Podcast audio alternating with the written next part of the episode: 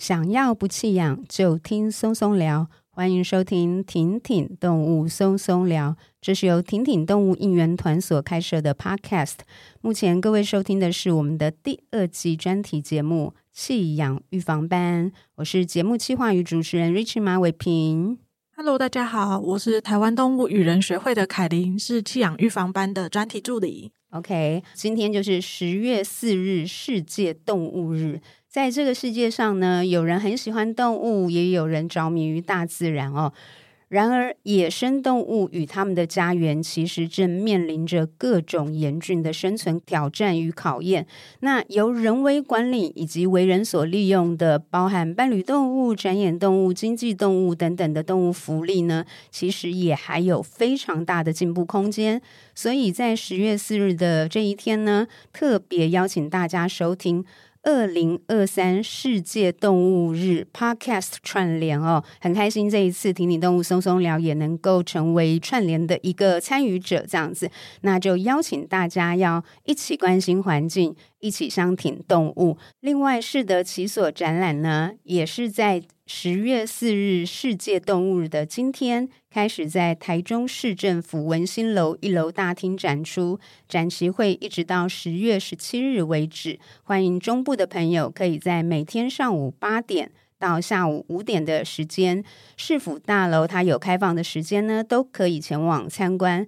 不过比较可惜的是，周末跟国定假日，因为市府大楼没有开放，所以大家就没有办法利用周末的时间。就请大家平常日尽量抽出时间可以去参观。那如果说你平常日要上班上课，没有办法到访呢，也没有关系，因为实际上我们南部。东部甚至于离岛，那最新出现也有香港朋友在敲碗说，可不可以有机会把适得其所的展览带到不同的地方？因为有很多地方的朋友都在期待，所以我们之后呢，当然还会继续努力的去巡回到不同的地方。那也许应该也还是会有。呃，机会再回到台中哦。好，那接下来呢，我们要进入到今天录音的主题，回到我们的弃养预防班。那我来介绍今天我们的受访来宾——高雄爬爬食堂的负责人洪鼎阳。那我请鼎阳跟大家打个招呼。Hello，各位听众朋友，大家好，我是高雄爬爬食堂的负责人。好，那鼎阳其实是在我们就是呃弃养预防班第一集的听完之后呢，就有主动说，因为刚才听到嘛，他是爬爬食堂，他是一个业者，就是他现在是特殊宠物的业者。那之前呢，其实，在第一集跟启周我们的顾问就有聊到说，我以前基本上其实不要说跟业者聊，我跟任何人都不太想要聊特殊宠物，我觉得很怕，就是越聊大家越喜欢越好奇，然后就。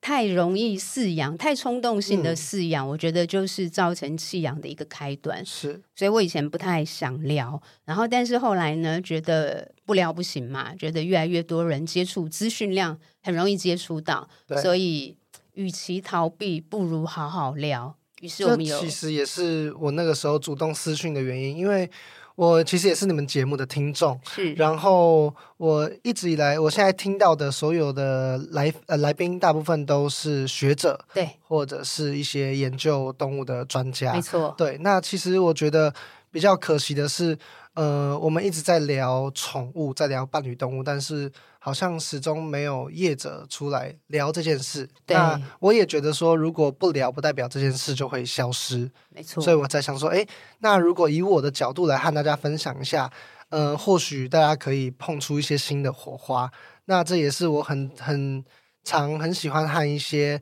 学者啊，或者是做一些其他动物研究的人，大家在聊天，他们有他们的角度，那我们有我们的角度，大家呃不同的角度，大家提出来讨论的时候，我们会有很多新的一些想法跟新的碰撞，我觉得这是一件呃非常好的事情。没错，如果大家就是可以听一下，之前没有听过，就是我们的第一季的《听听动物松松聊》第二十一集，有一集叫《没有流浪犬》。的芬兰是跟定居在芬兰的动物法学博士吴猫头猫头聊到哦，那猫头就提到说，他为了买一只澳洲牧羊犬，所以他找到了繁殖奥牧。的业者，然后他为了买这只奥牧还等了两年，而且还感觉要面试，就是就反过来，就是整个大家可以自己去听那一集，整个听下来呢，业者基本上等于动保团体，而且还是很专业的动保团体，因为他会非常的维护奥木的整个。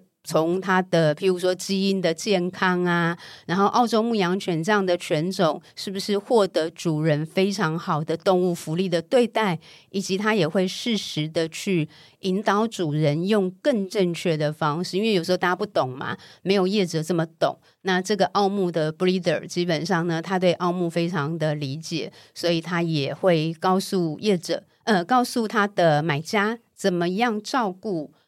它的动物其实是更符合动物福利的。其实老实说，我觉得这如果可以走到那个状态，真的是比较健康的。是。那目前台湾可能因为我们还没有走到那个状态，然后偶尔会在新闻中就偶尔会出现，至少以犬猫来讲，譬如说会出现所谓的劣质繁殖场的一则新闻。对。然后大家就会很不满意，于是业者就被标签化了嘛。然后当标签化之后，我觉得其实真的会有一个问题，就是我们如果一直去认定业者都是不好的，那我相信。卖方的是卖方的角色，真的终究会劣币驱逐良币，是因为好的业者会被你逼退，对对不对？我这么用心，然后我很用心的结果，可能我成本也会比较高，是我的卖价会比较高，对。然后我付出的时间心力又这么多，结果我要一直被你贴标签说我是坏人，那最后我就干脆退掉好了。我可能心灰意冷，或者我也做我生意也做没有竞争力，反而弱了，因为大家并不在乎我的用心，一直骂我，所以。我退，可是谁会打不退呢？就是追逐利益的嘛。你骂你的，我赚我的，所以我们就会出现一个，就是宠物市场的劣币驱逐良币。这个是我觉得要非常避免的，也是这一次我觉得说，嗯，那 OK，就是我们确实应该像鼎阳说的，好像整个过程当中，我们总是习惯找学者、研究者、生态保育工作者以及就是兽医师。我非常喜欢访问兽医师，但是确实也从来没有找过业者。但是业者却又是假设我们谈宠物好了，业者其实角色真的至关重要。对，其实业者就是我们在谈这一系列包括动保啊等等的议题的时候，其实业者是站在一个最中间也最尴尬的角色，就是它就影响了。整个市场的走向是要往好的方向走，还是往坏的方向走？嗯。所以我觉得，其实业者在于动物保育这一块是非常重要的一个位置。就是业者决定要往要带领消费者往哪一个方向走，那消费者可能就会跟随着业的业者的脚步走。如果现在这个市场是以价格竞争为取向的话，那当然消费者就会就是按照便宜的来买，就是哪里便宜我就去哪里，他们不会去管背后。到底业者付出了哪一些心力，或者是说有没有一些隐藏的疾病危险或等等的风险？那如果说今天我们整个市场是大家开始业者追求品质，然后追求动物福利的情况下，那我相信这就是吸引力法则，就是你的呃支持者、你的消费者、固定的客群，他们愿意认同你的理念，那他们会去影响更多的人，让整个社会的风气越来越好。其实我觉得这几年来，台湾的四主，我自己个人认为，在两栖爬虫方面是进步非常非常多的。对，所以其实我对于这个未来是蛮乐观的。那也就是为什么我们会呃经营爬爬食堂的原因。呃，当然主要我们会开像这样子的爬虫专门店。首先第一个当然是我们。很喜欢动物，对，对，我们从小就很喜欢动物。然后，呃，我们从我有印象以来，大概是国小三年级的时候，那个时候参加了高雄野鸟学会有举办的一个夏令营，对，然后那个时候就带我们去野外赏鸟，然后再来看昆虫。那他那个时候也和高雄有一间昆虫店有合作，有教我们认识甲虫。那那个时候甲虫也正流行的时候，因为日本有一个卡通叫《甲虫王者》。对，所以那个时候台湾掀起了一股养甲虫的风潮，那当然我就深陷其中。对，然后那个时候就从甲虫开始饲养，那就把每天早上呃妈妈给的五十块早餐钱全部都存下来，不吃早餐，就存到只要每个五礼拜五、礼拜六就骑脚踏车骑很远跑去昆虫店看看，诶，我现在可以买得起什么昆虫。对，从昆虫开始养，然后呃自己繁殖，自己看书籍，然后去图书馆找资料，然后开始越养越多，就有有生，然后开始和一些虫友做交流。那个时候还是论坛的时候，对，然后大家在论坛上面呃剖说自己诶繁殖的什么剖了自己的经验，然后就会开始有人就说诶，那大家要不要来聚会？所以那时候我们就会有出现一个叫做虫聚，就是很多饲养昆虫的人，大家聚在一起交流，然后分享，然后甚至于说我们可以交换。哦，我这个台湾的扁锹形虫生很多，那我跟你换几只独角仙好不好？类似像这样子的聚会。那也在这样因缘际会之下，我用到了我自己可能繁殖的昆虫，交换到了人生的第一只爬虫类，就是那个时候是豹纹守宫。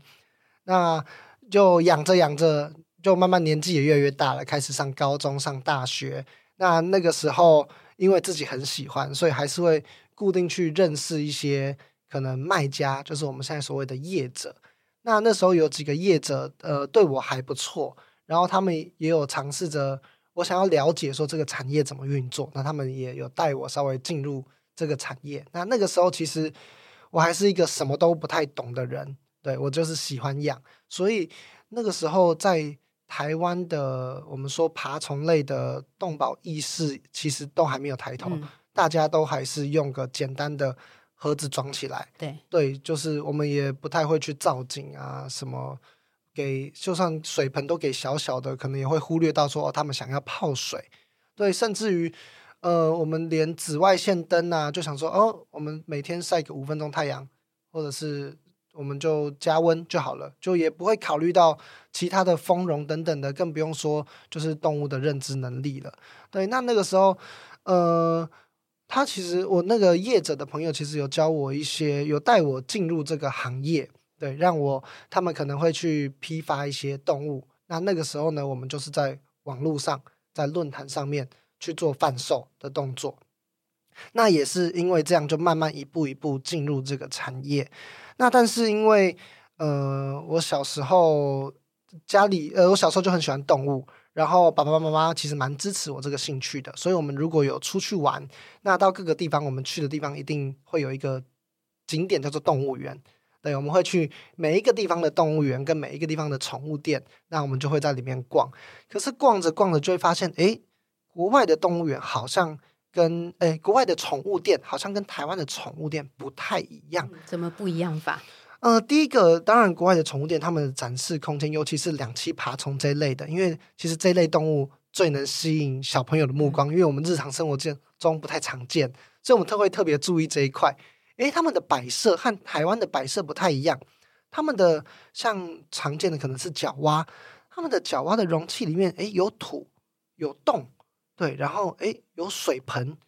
那角蛙可能会待在土里，也可能会待在水里面。诶，可是我们在台湾看，好像就是一盆水，一个圆形的鱼缸，然后就一只角蛙，甚至里面是彩色的小石头，或者是一块生化棉，就是摆在那边。然后或者是说台湾的呃国外的蜥蜴，诶，有木头，有灯，然后空间很高。可是台湾的好像都是装在一个一个盒子里面。对，对，那个时候就会觉得。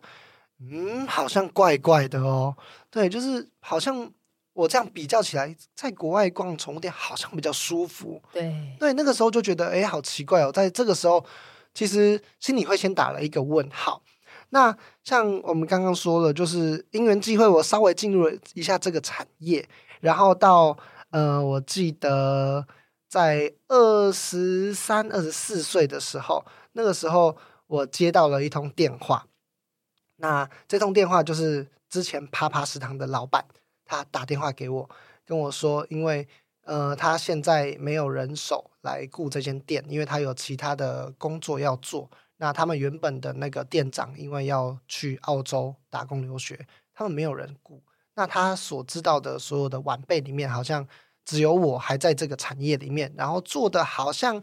呃还有点意思。他就问我说有没有兴趣来。接手这间店哦，对，那所以那个时候其实也挣扎了很久，因为那个时候其实我在做比较主要是做进出口，对，然后其实蛮轻松的，就是我只要动物进来，我可能就是批发给其他的店家、水族馆等等的，诶，就结束了。我其实没有太多的，我剩下时间就是养我喜欢的动物，这样就好了。但是你们也知道，开门市你就是必须要顾在那边，对，然后你又有很多的杂事要做，要服面对很多的呃客人，对，那会有很多奇奇怪怪的问题。所以那时候其实在做挣扎。但是又转念一想，就是这么好的机会，嗯，呃，我们可以有机会站在第一线去面对所有的顾客，那其实我觉得是一件很棒的事情。那时候有没有想说，把就是你出国啊，你刚刚提到就是去看到国外的宠物店。它就是带给你的可能一些冲击嘛，因为跟你在台湾之前看到的、嗯、当时看到的是不一样的。你那时候心里面有没有生出一个想法，说我也要去创造一个就是类似国外那种感觉上给动物更好环境的宠物店？是伟平，其实你讲到一个重点，就是那个时候最后让我们下定决心，就是要接下这间店，其实就是我刚刚说的，我们脑海中浮出的那个画面：国外的宠物店跟台湾的宠物店。那我们觉得差别最大的，其实第一个当然因为专业程度的问题。台湾早期的呃贩售爬虫两栖的业者，大部分都是跟水族馆一起的。对对，但是其实隔行如隔山，呃，养鱼跟养爬虫其实是两回事，对，完全两回事。那像我们现在大家都知道，我们兽医也有分专科，像之前我们有您有访问到我们的曾一家医师，对，对他就是。我们特宠的专科，所以连兽医师都有专科。那难道业者不应该有专科吗？不然我们要怎么有效的、正确的传达给顾客或者是事主？他们应该怎么做？没错，对。所以那个时候我们就决定说，好，那不然我们来试试看。嗯、对，那呃这边也跟大家提个外话，就是刚刚说的爬爬食堂，其实就是我从国小逛到大的那一间昆虫店。哦、了解。对，所以这其实也有一点点。成就感的成分在里面，就是从小到大的店，那我现在可以继续延续它的意志。嗯、对，我觉得这是一件很有意思的事情。我们再聊一下那个店好了，宠物店，嗯、因为我觉得很有意思是。是之前我当然是没有亲自去过，我先生有去过，就是，是因为他之前出差的关系，经常去德国。对，那在德国的宠物店呢、啊，之所以在德国是没有卖，呃，不能说完全没有。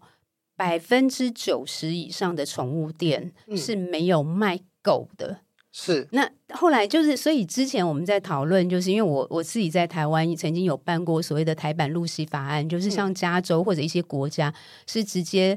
呃禁止宠物店贩售狗，他认为说你要去跟 breeder 嗯直接购买。嗯、然后那时候我在做功课 research 的时候，才发觉说德国它不是禁止。卖什么宠物？它是规定说，回到动物福利，每一种动物它需要在什么样的环境之下能够满足它的动物福利。德国之所以不卖狗，但是它可能卖天竺鼠，嗯，是因为他们大部分的店家评估，我的店里面如果要符合法规给狗这样的，因为我不会只卖一只嘛，对，对，如果我要卖，我可能就是要卖好几种、好几种类。嗯，好几只是，你要让消费者总是要接触，就是那他们评估他们没有能力提供符合狗的动物福利的空间，就是一家店里面，所以他们可能会卖小天竺鼠啊，或者是其他不同的小型动物，但他不会卖狗。所以我觉得，其实回到就是我们讲店的这个，我觉得回到台湾，我们面对动物保护的意识，真的还有一开始我们讲的，不要为业者贴标签。包含什么样的状况可以卖或不卖？我觉得所有的探讨其实应该要回到动物福利，是，而不是把角色标签化，或者是就是我们直接都用我们自己想象的。道德也好，或者是我们觉得该怎么样，然后店就是不能，就是宠物就是不能买卖，或者是店家就不能卖。嗯、对，我觉得这个是我自己有重新 refresh 的那个部分，所以也可以跟就是大家做一个分享。虽然那个是比较全知的，那回到我觉得就是呃鼎阳讲的，就是那个国外跟台湾的差别，甚至于连动物园不是都是。之前我记得我们有一集也是有聊到啊，是就是早期动物园养蛇也是一缸一缸的，对，因为要让你进到蛇馆看到最多种类。对，后来才发觉不对，这样养其实对蛇的动物福利不是很好，对，所以也开始做检讨。就是，其实我觉得这个呃，关于动物福利这件事情是没有一个尽头的，但是我们只能尽我们最大的努力去做进步。其实像我们，我现在也不觉得我们的店是做到最好，但是我们不断的在改善，就是当我们。得知一个新的资讯的时候，诶，那我们可以从这个资讯得到一些什么样的消息？然后我们可以去怎么改善动物的环境？这个是我觉得每一个人都可以做到的。我们不要求大家一步到位，但是我觉得如果每一个人都愿意进步一点点，那整体社会的氛围就会一起起来了。对，所以其实业者的角色好重要。因为如果我譬如说我对那个饲养爬虫有兴趣，如果我找到你去购买，那、嗯第一个是你呈现给我的，至少相对已经是在你现在能力当中不断的去学习，然后之后去创造一个相对比较好的状况。可是如果我去找到的一个业者，就是一个不求不求上进，然后只是以赚钱为目标，那他当然就可能他呈现他让我看到的状况，一定就是对动物福利没有这么重视。那我的 mental，我跟随、嗯、就是我从接触开始，如果我接触的人就是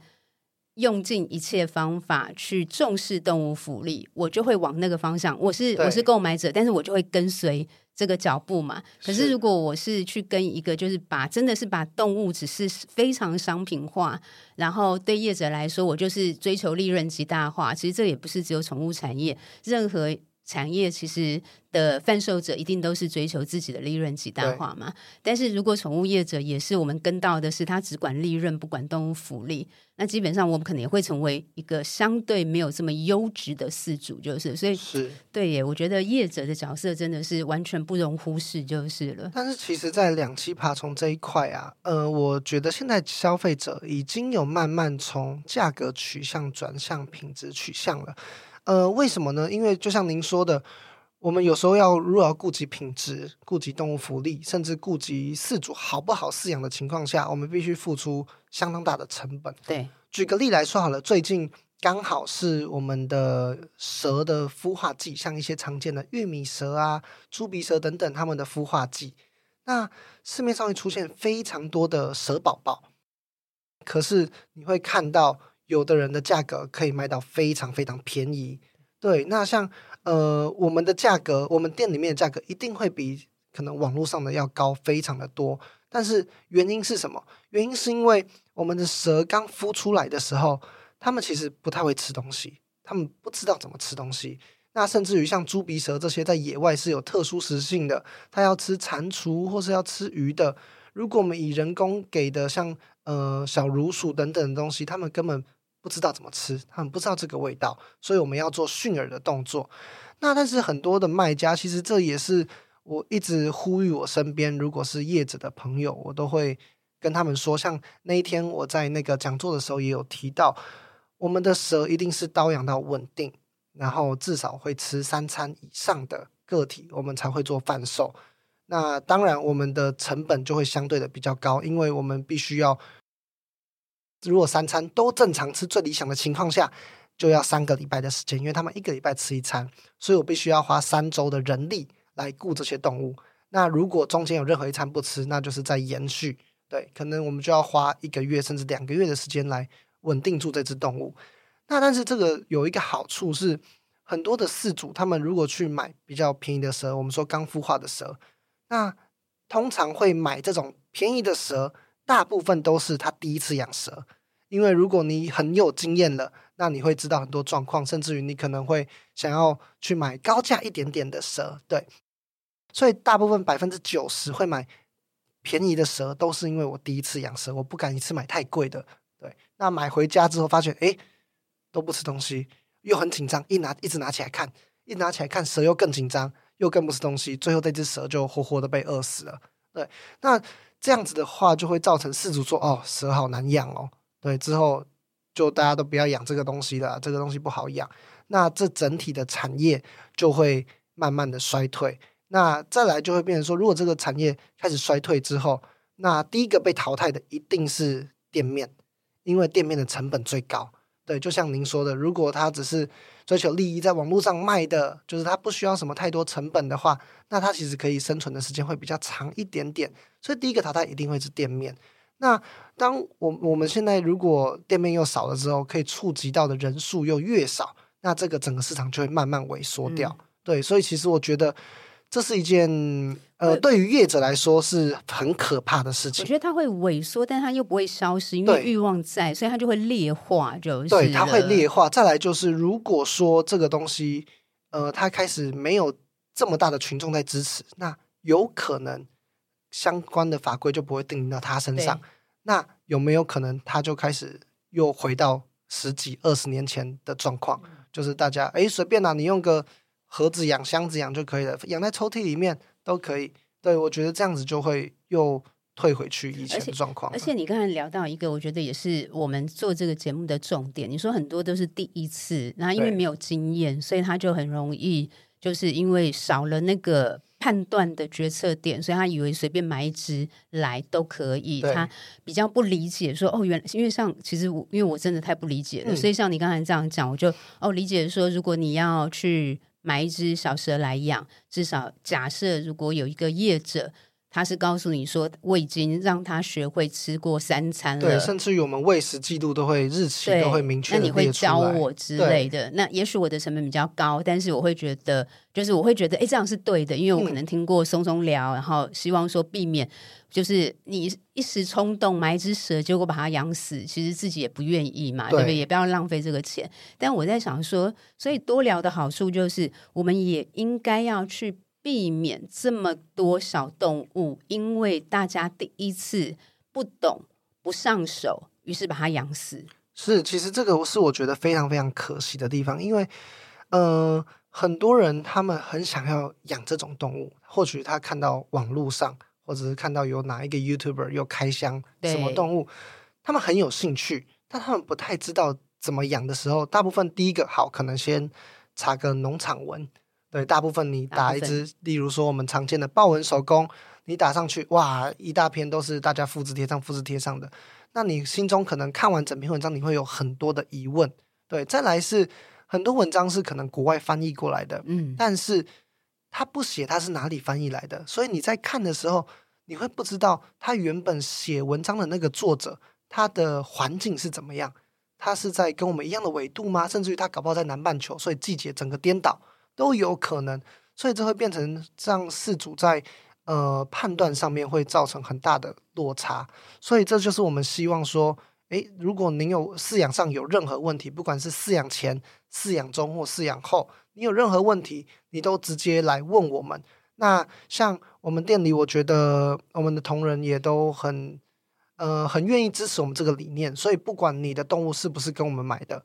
就是你的只要是动物饲养的问题，我们都非常乐意回答。嗯，对，这是我觉得我们可以为这些事主所做的事情，但就是怕大家不问。其实随着今年的那个立法院，我们是在五月十六日三读通过了农业部组织法，然后我们农委会是在八月一号正式挂牌升格为农业部嘛。那原本的农委会畜牧处动保科，随着组织是真的升级跳升为。农业部的动物保护司，所以是整个就是拉高一级，就是那我相信这也是随着台湾就是整体对动物保护的重视就是了。那鼎洋想请教一下是，就是在这个过程当中，随着动保司的成立呢，似乎政府也不是似乎是确实政府其实开始对犬猫以外的宠物，其实也。已经开始在进行一些，不管是资料的累积呀、啊，或者是管理方法的研究啊，等等的，甚至于可能很多名单的演绎。那想想请教鼎阳的是，你身为业者，呃，这样的角色，业者是怎么看待？就是好像要被管理这件事情？呃，其实，呃，我们对于应该说好，我对于这件事情，我是相当乐见的，原因是。早期其实并没有明确的管理办法，所以会变成说，我我可能很多业者他们真的有心想做，但他们不知道怎么做，对，那他们像我们很多资料来源，我们大部分也只是业者跟业者之间的流通，我们其实没有办法去跟像动物园啊，或者是其他国家的人、其他国家的政府部门、动保部门有所呃交流，所以我们只能说，哎，我认为我怎么做是好的，那我可能就这样子做，但是会变成说你的你觉得好跟我觉得好不一样，可能大家的出发点都是为了动物好，那变成说没有一个准则。如果呃，我们有人愿意出来定定这个规则的话，例如说每一个动物它需要多大的空间，对，对，或者是它需要什么样子的需求，对，可能你一定要有灯，一定要有呃加热垫等等之类的。那我觉得这对于业者来说反而是一件好事，尤其是对于后面可能想要新加入的业者，大家更有一个准则可以去遵守。那这个也可以先简单的就。筛选掉一些，对，可能他没有办法，连最基本的都没有办法遵守的人，对，那也可以让消费者看到说，哦，就像现在大家已经开始会挑选繁殖场了，或者是挑选狗猫的业者一样，大家就会去审视它的环境，审视它的呃，可能总公母的管理制度，它的亲缘等等的，我觉得这就是一个大家的进步。那如果真的有人愿意出来做这样子的管理，我觉得会是一件。我自己认为非常好的事，虽然初期对于我们来说，我们可能要需要花相对应的成本去做调整，但是至少大家会有一个明确的目标，而不是今天如果真的可能有动团来我们店里，然后就说你这样子虐待动物。对。可是我怎么知道我到底有没有虐待动物？那如果今天有一个法条出来，哦，原来管管理规范是这样，那我明显的可能高于这个管理规范，那大家就会诶。无话可说，感觉好像就是往我刚才讲的德国那种方向，就是有一个有一个规范，有一个准则，所以业者会自己。我刚才提到说九成以上业者没有卖嘛，但是其实还是有，我知道还是有，就是那个 leading brand，就是因为他是开大型店，对，还是有德国有一间非常大间的，对，然后他还是有在卖，就对。那其实像您刚刚提提到的德国的福利法案啊，他们非常酷，因为我有在研究爬虫，我们在。呃，我们去年的八月搬到了新的比较大的店面的时候，我们在规划的时候就有想要参考德国的福利法案来做，但是必须说实话，他们那个法案，如果我们真的要做下去，我们应该会赔钱，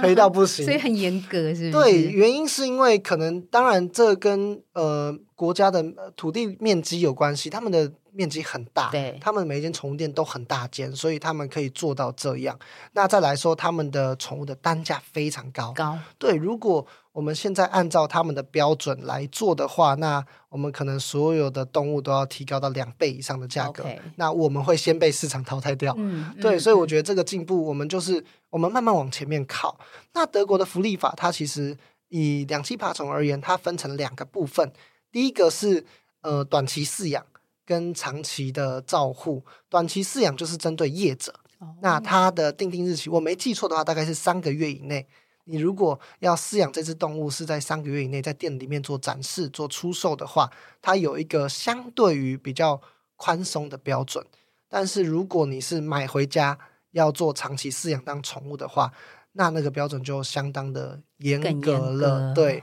然后不止德国，像比利时，他们也有。定呃也有定制像这样子的规则标准，甚至于他们会有兽医师或者是他们的评鉴委员会定期到你们家去看，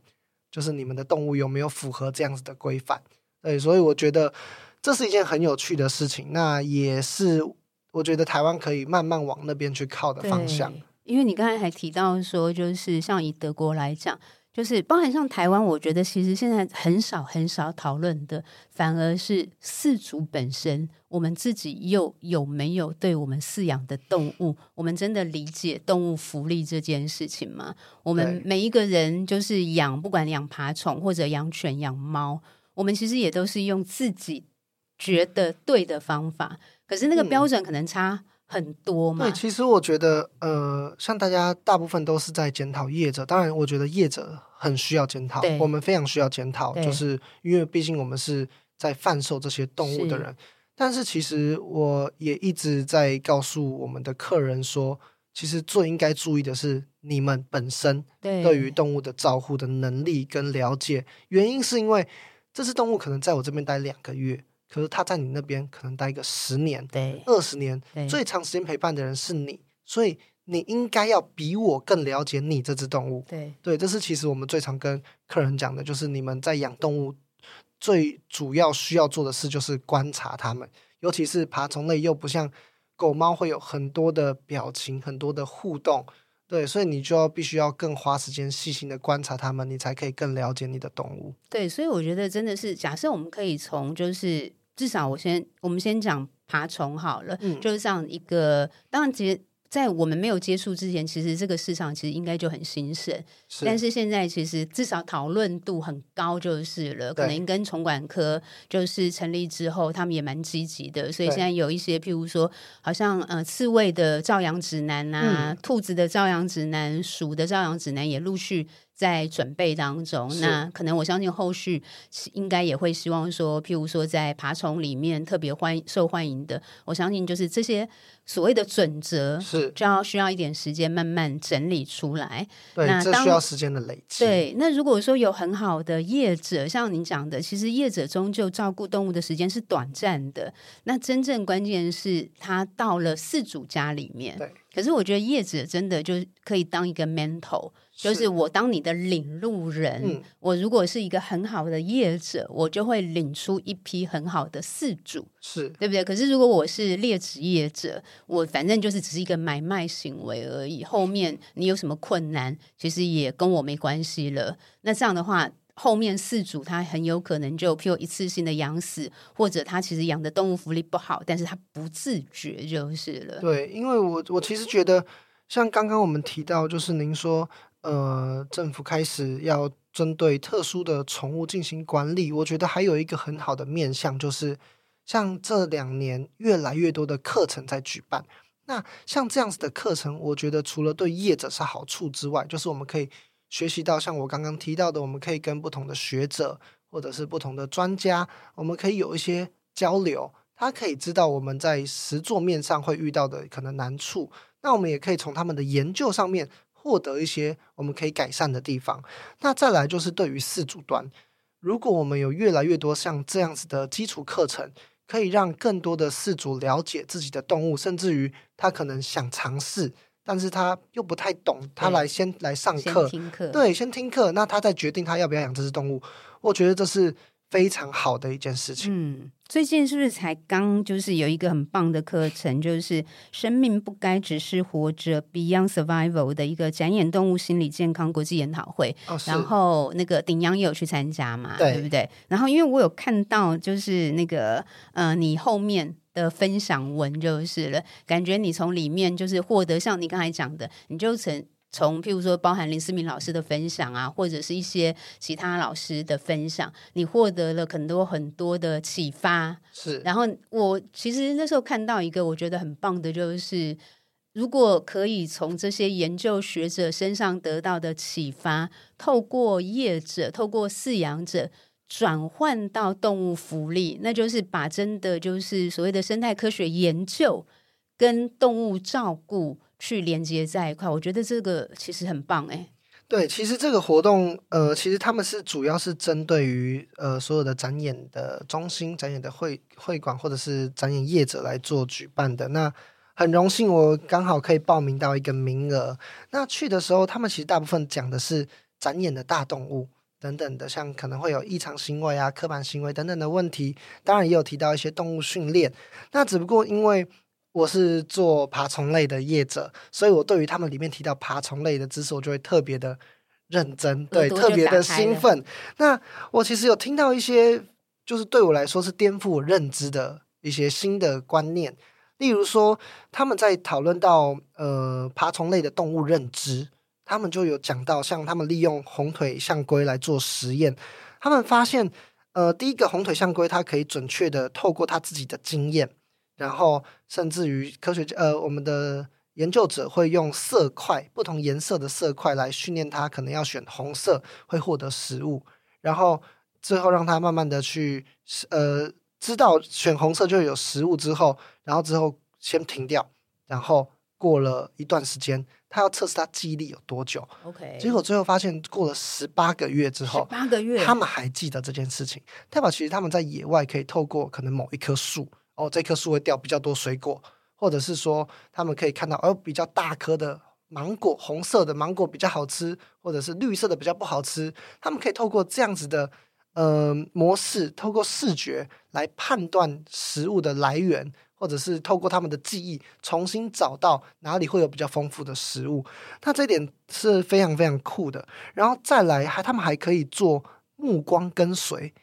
就是目光跟随，其实就有点像是，诶，我今天在地板上看到一个十块钱，然后我眼睛就看向你，我再看向那个十块，你就知道哦，我的眼睛在看什么，你要来看我眼睛看的方向。对，那。红腿象龟在同伴之间也可以做到这件事。他们用荧幕放的一只红腿象龟看向左边，那受测的这只红腿象龟就会同时看向左边，看他在看什么东西。甚至于还有几何目光跟随，就是他们在呃两者之间又放了一个障碍物。那当我们的荧幕里面的象龟看向障碍物后方的时候，诶，我们的受测者就会想一下。然后开始走到障碍物后面，看看他在看什么东西，所以代表他们是会思考的。对，对，我觉得这一点是非常非常酷的。常常因为以前我都只觉得可能只有比较大型的巨蜥等等的动物，他们是比较聪明的。对，他们你看到他们的眼睛就知道，他们一定在想事情。对，他们在想可能怎么逃跑，或者是食物在哪里。可是我没有想到，陆龟一个感觉这么温吞的动物，他们居然也可以有自己的想法。然后也有很多像这样子的认知的行为，我觉得非常非常酷。那再来就是，他们还可以透过我们有一种叫做 target 的训练，就是用标的物，例如说今天在像这个呃这个训练，林思敏老师他们也有对他们家的巨蜥有训练过。例如说，我举一个黄色的牌子，你只要碰到这个黄色的牌子，我就给你食物吃。那所以就变成说，我如果像很多动物园也会做这件事，我如果要移动一只。很重很重的陆龟或者是科莫多龙这种动物，没有办法把它抱起来的话，诶，我就举着牌子，让它跟着牌子走，自己走到体重机上面，诶，量完之后我再把它引导下来。对，所以这个其实在对于很多的大型的爬虫动物来说，我觉得是一个非常非常实用的方法。那甚至于，其实我还有在看到国外有人在对蛇进行类似像这样子的呃研究。那因为蛇啊，其实我们在饲养的经验上来说，他们的学习能力稍微比我们刚刚所谓的巨蜥还要弱一点点。他们比较呃属于本能的反应，例如说我今天要喂食，那我可能把它的笼子一打开，它就是它闻到老鼠的味道，它可能就是冲出来就想要吃的。可是如果我们可以训练看看蛇可不可以做这个 target 训练，例如说我举牌子给它，它。就会碰到牌子，再给食物。嗯、那有没有可能会让我们在管理上比较简单？例如说，像思明老师有跟我提到，他如果今天不举牌子，他把食物给他的巨蜥，他举起来会想一下，现在是不是吃饭时间？对，那这样子的话，我们就可以减少掉很多饲主在饲养管理上面会造成的风险，尤其是爬虫类，大家最怕的就是被咬到怎么办？对，被抓伤怎么办？或者是逃跑了怎么办？很多时候就只是动物它太兴奋了。你一把缸子打开，它就冲出来，可能你一不留神，它就跑走了。对，对，那这也有可能造成就是外来种的问题。嗯。那如果我们是可以透过这样子的方式去做动物训练，那我们会减少到很多很多弃养的可能。对，因为有的人就是像绿鬣蜥，或者是说其他大型的蜥蜴，或像鳄鱼等等的，我小时候养很可爱，越长越大。诶，我每次打开缸子，它都冲出来要咬我，那怎么办？越来越控制不了。对，然后那不要养好了对，太危险了。如果或许我被咬到一次，开始流血，就觉得哇，这个东西太可怕，那我不要了，把它放生。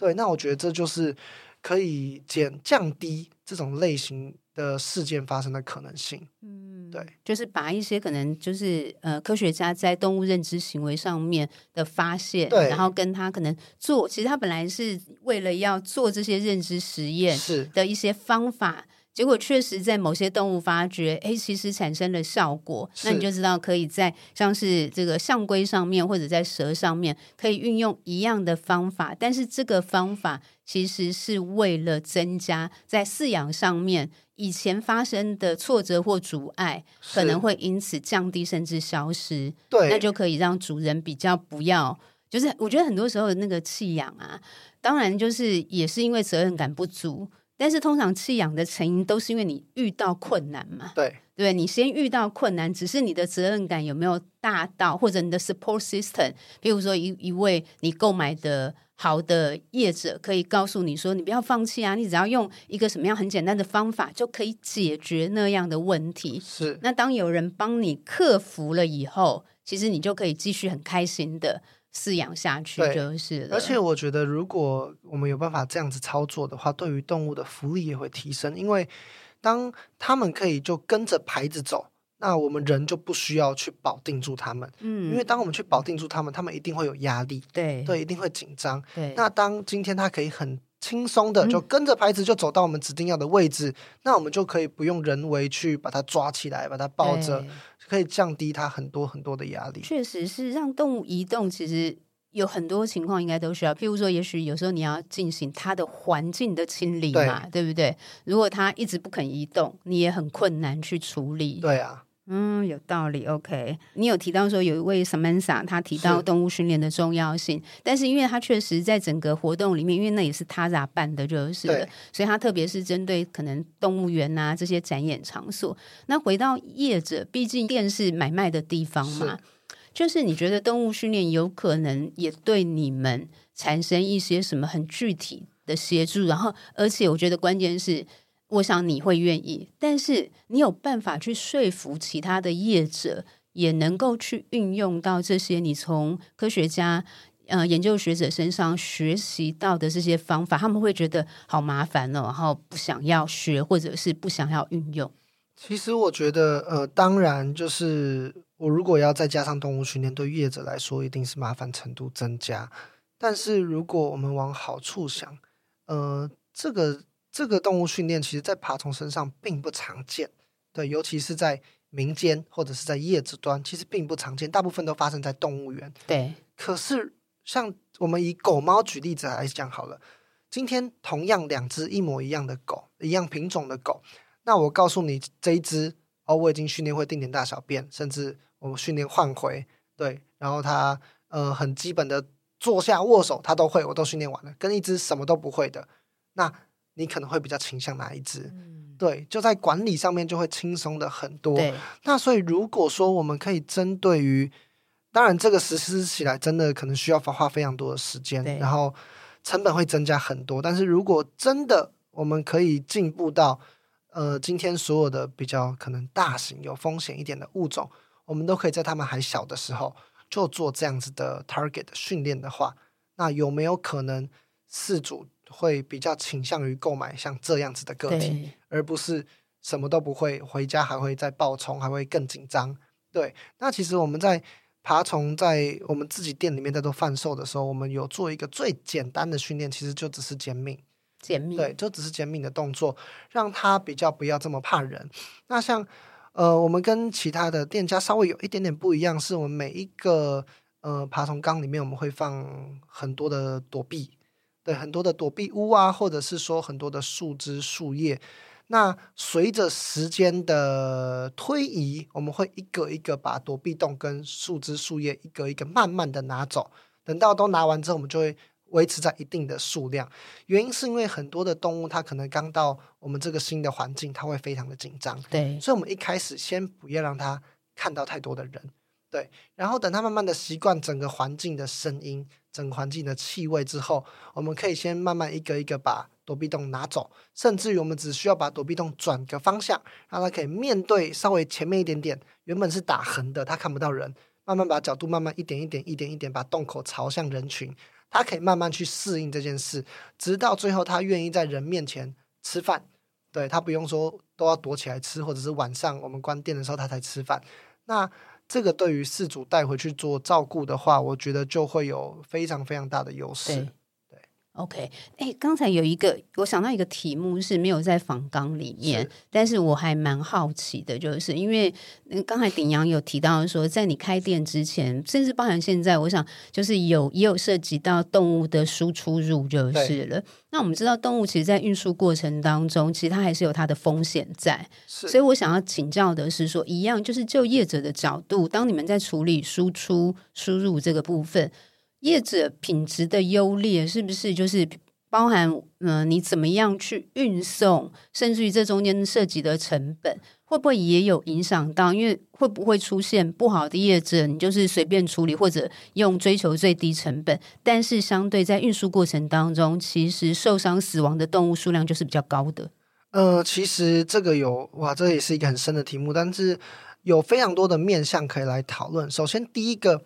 呃，成本的问题一定跟我们动物的折损，我觉得会有很大的关系。举个例来说，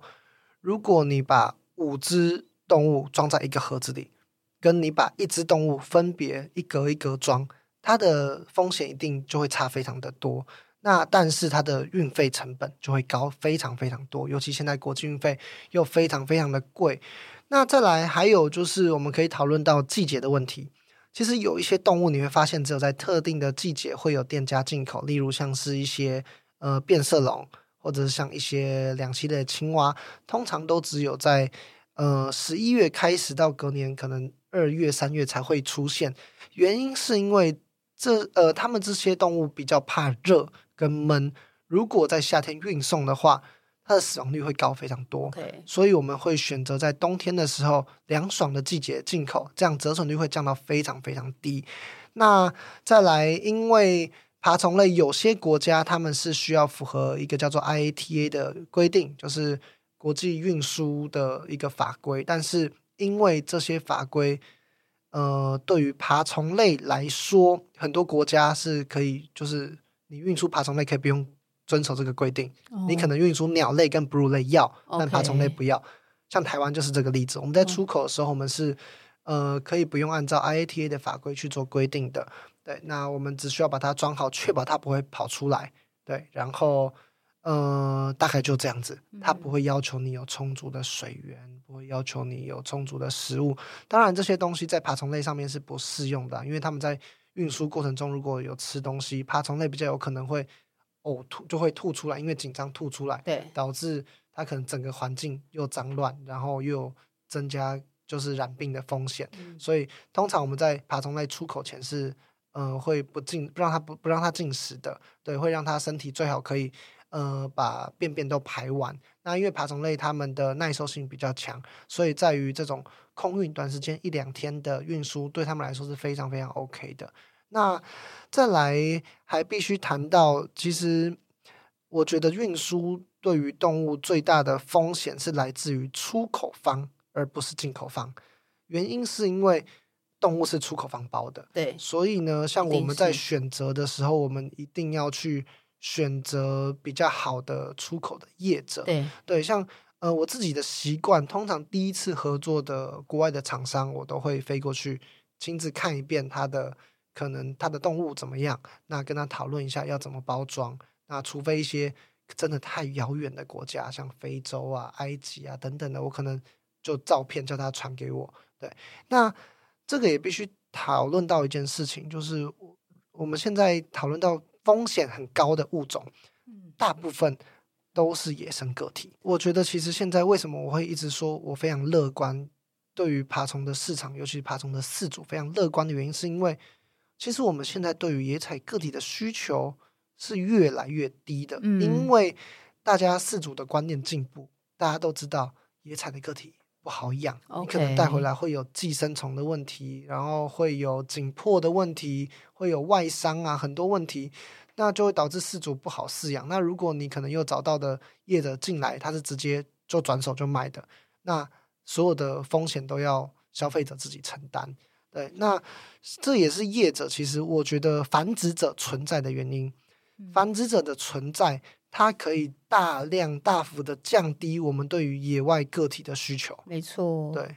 所以我觉得是各有利弊，但是这我觉得是在往好的方向在迈进的。对，因为今天其实是十月四世界动物日嘛，然后我做的展览虽然跟特宠完全没关系啦，但你说没关系也有点关系，就是在讲适得其所，是，其实就很希望说那。圈养人类圈养的伴侣动物，其实就是我们要想办法满足他们，就是在各个环节、各个角色，不管今天你是业者、饲主、爱心人士，不管，基本上动物需要的就是动物福利嘛，它需要什么样的照顾，就是基本的五项福利是。但是野生动物不一样嘛，野生动物我们其实就是维护它的栖息环境，希望它能够在它的环，就是尽量保护好它们的环境，让它们的族群自己在一个一个呃不要继续有这么大量人为破坏的环境里面，能够维护它的族群，让他们自己在这个环境里面形成了一个自然生态平衡。对，那。对，那它其实其实它交汇的地方就是，如果那犬猫，因为它是本来就是非野生动物，